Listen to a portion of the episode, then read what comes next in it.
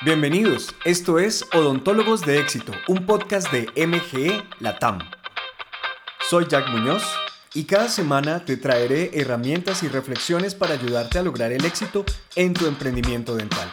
Nuestro propósito es lograr más prácticas dentales en Latinoamérica con prosperidad y felicidad. Comenzamos ya.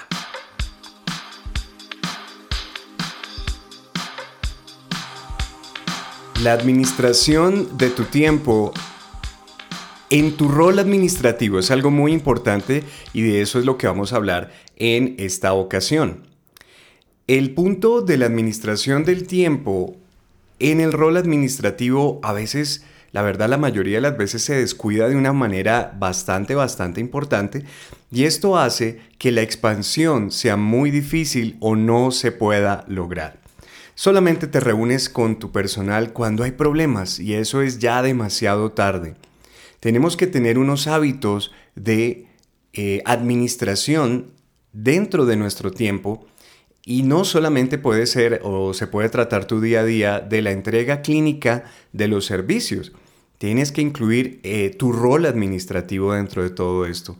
Entonces, vamos a hablar en este podcast acerca de unas sugerencias que les quiero hacer acerca de cómo introducir dentro de tus actividades el tiempo para la administración, porque muchas veces me dicen los clientes, no, es que no puedo, no tengo tiempo, no me alcanza el tiempo, me la paso viendo pacientes, atendiendo cosas clínicas y cuando me acuerdo, la verdad, no se hizo nada administrativamente hablando, no revisé indicadores, no pude... Em, ni siquiera hacer una planeación financiera y me la voy pasando semana a semana, mes tras mes, reaccionando y haciendo pues lo poco que puedo hacer y, y la verdad eso no te lleva a buenas cosas, terminas fuera de control, no tienes control de tu práctica dental y otros factores, otros factores externos comienzan a controlar o a llevar tu eh, práctica dental y eso pues no está bien.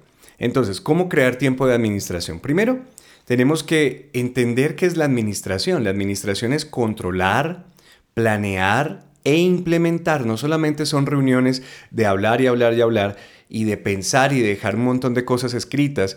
No, también tienes que hacer que, se, que sucedan esas cosas que se planean, ¿no? Entonces, todo el tiempo estamos haciendo estas cosas. Si tú no controlas, planeas e implementas cosas en relación a tus finanzas personales, pues tus finanzas personales van a ser un caos, vas a terminar eh, con un crédito pésimo ante los bancos o personas naturales que te quieran o quieras que te presten en el futuro. Igual si tú no controlas, planeas e implementas cosas en tu hogar, pues va a ser una anarquía completa y eso tampoco funciona. Si no controlas, planeas e implementas cosas en tu salud también. Entonces date cuenta que la administración está por todas partes, ¿ok? Entonces no puedes tener la actitud de lo haré cuando pueda, ¿no? Eh, dirigiré mi grupo, planearé, asignaré metas, cuotas y encontraré maneras y caminos para lograrlas cuando pueda. Si esto es así, eh, pues la verdad no estás haciendo bien tu rol como propietario, como propietaria de tu práctica dental y la verdad comienzas a, a entregar el control de tu vida financiera, de tu vida productiva a otras personas yo he conocido, he conocido prácticas dentales donde quienes manejan la práctica dental son las recepcionistas, las asistentes, pero los dueños no aparecen por ningún lado en el control, en la planeación, ni en la implementación de nada. Y eso se refleja totalmente en los resultados. Entonces, ¿cuáles son dos, dos errores principales de la, del tiempo en la administración o de los momentos de administración?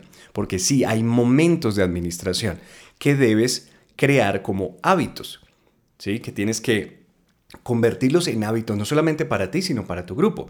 Los dos errores son principalmente la irregularidad, la irregularidad y la frecuencia incorrecta de esos momentos. La irregularidad o la frecuencia incorrecta de esos momentos. Entonces, em, empecemos con la irregularidad. Entonces, básicamente no tienes un hábito claro de cuándo es que hay que reunirse. Entonces lo hacen una vez sí, una semana sí, una semana no. Eh, tú haces una reunión un viernes, reúnes a todo el mundo un viernes y tú dices de ahora en adelante nos vamos a reunir los viernes y luego el siguiente viernes lo vuelven a hacer, pero ya el siguiente no, porque hay pacientes, porque esto, porque lo otro, y no se reúnen. Y ya la siguiente semana se pregunta a tu personal, oye, ¿esta reunión va a seguir existiendo o ya se acabó o cómo es la cosa, no? Y, comienzas a crear también una incertidumbre y sobre todo a faltarte a ti, eh, digámosle entre comillas, ¿no? A esto, al respeto, a tu tiempo administrativo. Y entonces pues los demás también comienzan a faltarle el respeto. Entonces resulta que luego, en el periodo que tú haya, habías supuestamente asignado para tus reuniones de coordinación, comienzan a meter pacientes o hacer otras cosas y, así no funciona. Así definitivamente no funciona. Entonces, eh, la primera cosa, la primera cosa eh, es que tienes que saber que si cualquier día fecha, hora que tú vas a designar como el tiempo o los tiempos o los momentos de administración, tienes que ser muy disciplinada, muy disciplinado para cumplirlos. Si dices que van a ser los jueves en la tarde, a las 2 de la tarde, los jueves a las 2 de la tarde tiene que aparecer bloqueada esa, esa hora ese, o tiene que aparecer bloqueado ese momento en la, en la, agenda y nadie va a poder poner nada ahí, ni nadie se va a poder ir, ir a hacer nada más. Es un horario sagrado. ¿sí? Si tú te pones a pensar, eh, la mayor parte del tiempo van a estar trabajando, por supuesto, no reuniéndose a coordinar nada, no. La mayor parte del tiempo es trabajar en la entrega de los servicios clínicos o en la venta de servicios clínicos para el futuro, pero tienen que haber momentos de coordinación, si no, esto es el salvaje oeste donde todo el mundo hace lo que quiere, como cree que debe ser mejor y luego no te puedes quejar de los resultados, ¿ok? Entonces, para ahora mencionemos ya la frecuencia incorrecta, ¿no? El segundo factor. El segundo factor es que hay que encontrar exactamente en qué momento debemos tener este tiempo para la administración. Hacerlo mes a mes es demasiado riesgoso. ¿Por qué? Porque si tú pones una meta o tienes unos compromisos financieros para el fin de mes o durante el mes, que tú revises si vas logrando las expectativas hasta ese punto es o puede ser demasiado tarde, momento en el cual ya no hay forma de resolver nada, no hay forma de manejar nada y tienes que recurrir o a sacar el dinero de tu propio bolsillo o a no pagarte o a pedir préstamos y cosas así para tapar huecos y, la verdad ese es un manejo financiero y administrativo bastante, bastante de novatos y bastante, bastante malo. Entonces, lo que les recomiendo es que definan un día que va a ser su final de la semana. Claro, me dicen Jack, es lógico, la semana se termina los domingos y comienza los lunes. No, no, no estoy hablando de ese fin de semana, estoy hablando acerca del fin de la semana productiva. Este día debería ser un día antes del último día de producción semanal. Digamos que ustedes descansan los domingos, ¿no? Como la mayoría lo hace, descansan los domingos, el último día de producción es el sábado, normalmente en muchos lugares de Latinoamérica se trabaja los sábados hasta el mediodía en la odontología. Entonces digamos que ese es el último día de producción el sábado, entonces tu día de cierre sería los viernes. Ahora, no sería los viernes a las 5 de la tarde, 6 de la tarde, porque a esa hora ya la gente está eh, pensando en irse, ¿no? En recoger sus cosas e irse. Yo cerraría, o te recomiendo que cierres la semana de tú a las 2 de la tarde. Puede ser a la una, puede ser a las 12, la hora que tú quieras, pero puede ser, eh, para el ejemplo, digamos que es a las 2 de la tarde, entonces vas a cerrar a las 2 de la tarde. Eso es el viernes, 2 de la tarde. ¿Qué pasa justo ahí? Pues que eh, se reúnen, se recogen, se eh, em, juntan los indicadores de esa semana de ingresos, de efectividad en las ventas, de rentabilidad, bueno, todos los indicadores que tú puedes y debes de eh, llevar, ¿no? Entonces se reúnen los indicadores de todas las personas que trabajan contigo. Eh, si tú tienes ya un coordinador o coordinador administrativo, esa persona se encarga de que se reúnan esos, esos indicadores, se grafiquen y ya te puedas reunir con tu coordinadora o coordinador administrativo a analizar la semana. Ahí hay un momento clave de, tiempo administrativo que debes bloquear. Obviamente ya cuando tú llegas a esa reunión ya todo tiene que estar listo, ya todos los indicadores tienen que estar, todo tiene que estar claro porque si no tienes datos, ¿cómo vas a hacer? ¿No?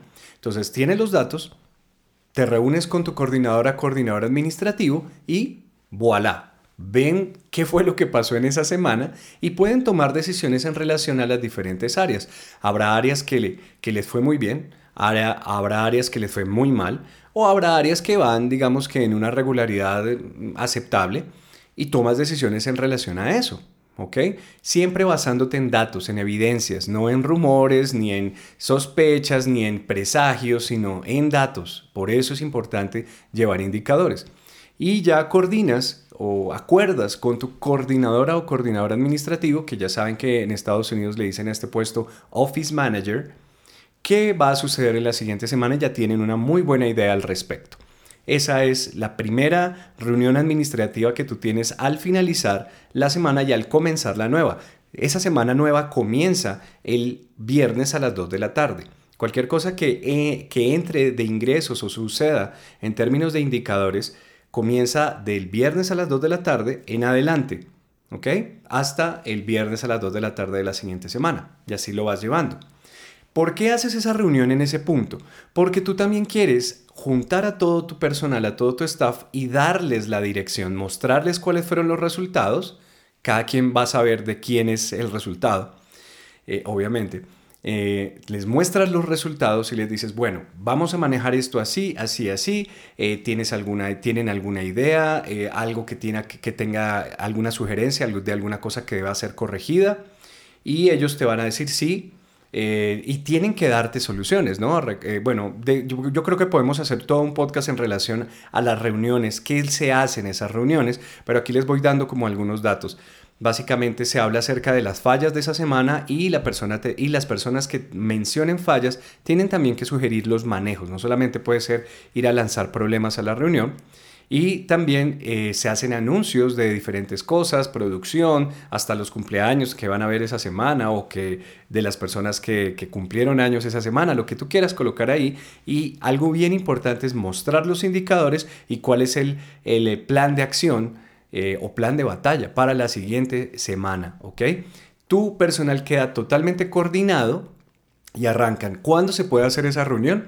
Esa reunión se puede hacer o el mismo viernes antes de que se vayan, eh, siempre, siempre sin pacientes, esperando, sin pacientes ahí. Esto es una reunión de ustedes. Así que si los viernes se pueden quedar media horita más, tú tienes que ser bien eficiente y efectivo en esas reuniones para que esto no se vuelva como que la gente está desesperada en irse, tienen que ir a ver a sus familias y tú todavía en reunión hasta las 8 de la noche, ¿no? Entonces, o cierras un poco antes y ese viernes, si tú dices, listo, normalmente vamos hasta las 6 de la tarde, entonces realmente vamos a ir hasta las 5 y media los viernes para poder tener la reunión, ¿vale? Hacen su reunión de coordinación y se van para su, para su siguiente día productivo que es el sábado, pero ya está todo coordinado para esa semana. Bien, ahora hay otra reunión que no necesitas hacerla tú si tú ya tienes un coordinador o coordinador administrativo, office manager, lo puede hacer ella, lo puede hacer él. Es una reunión de producción de la mañana. En la mañana, antes de que lleguen los pacientes, eh, pueden empezar un poquito más tarde, citan a los pacientes un poquito más tarde, todas las mañanas, ¿no?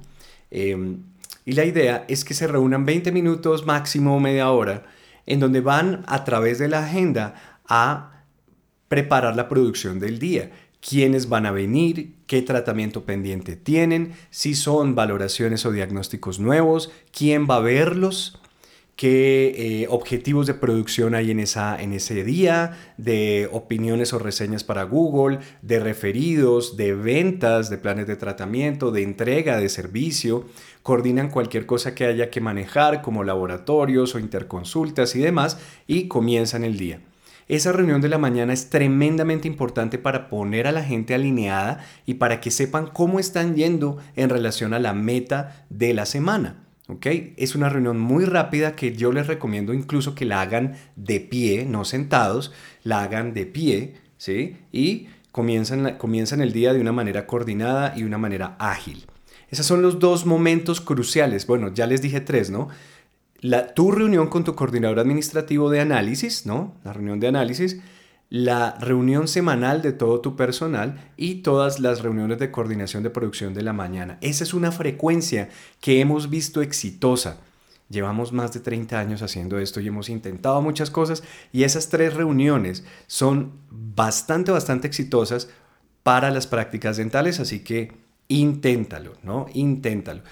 Bueno, una, una cosa más que menciono acerca de la reunión de coordinación de las mañanas de producción y su propósito, es cómo vamos a aumentar las ventas de tratamiento y, cómo vamos a hacer una excelente producción clínica ese día. Básicamente ese es el propósito ¿no? de, esa, de esa reunión. Entonces, recuerda, si tú estás haciendo esas tres cosas, al menos esas tres cosas, créeme que vas a estar coordinado, vas a tener unos mejores resultados y vas a poder controlar tu práctica dental. Al menos esas tres reuniones. Yo no sé si tal vez necesites más, posiblemente, pero esas son las básicas y las que hemos visto bastante, bastante funcionales. Ahora, esto varía en, en si tú, por ejemplo, también tomas decisiones de marketing y cosas por el estilo, de repente vas a necesitar un poco más de tiempo por ahí y por allá.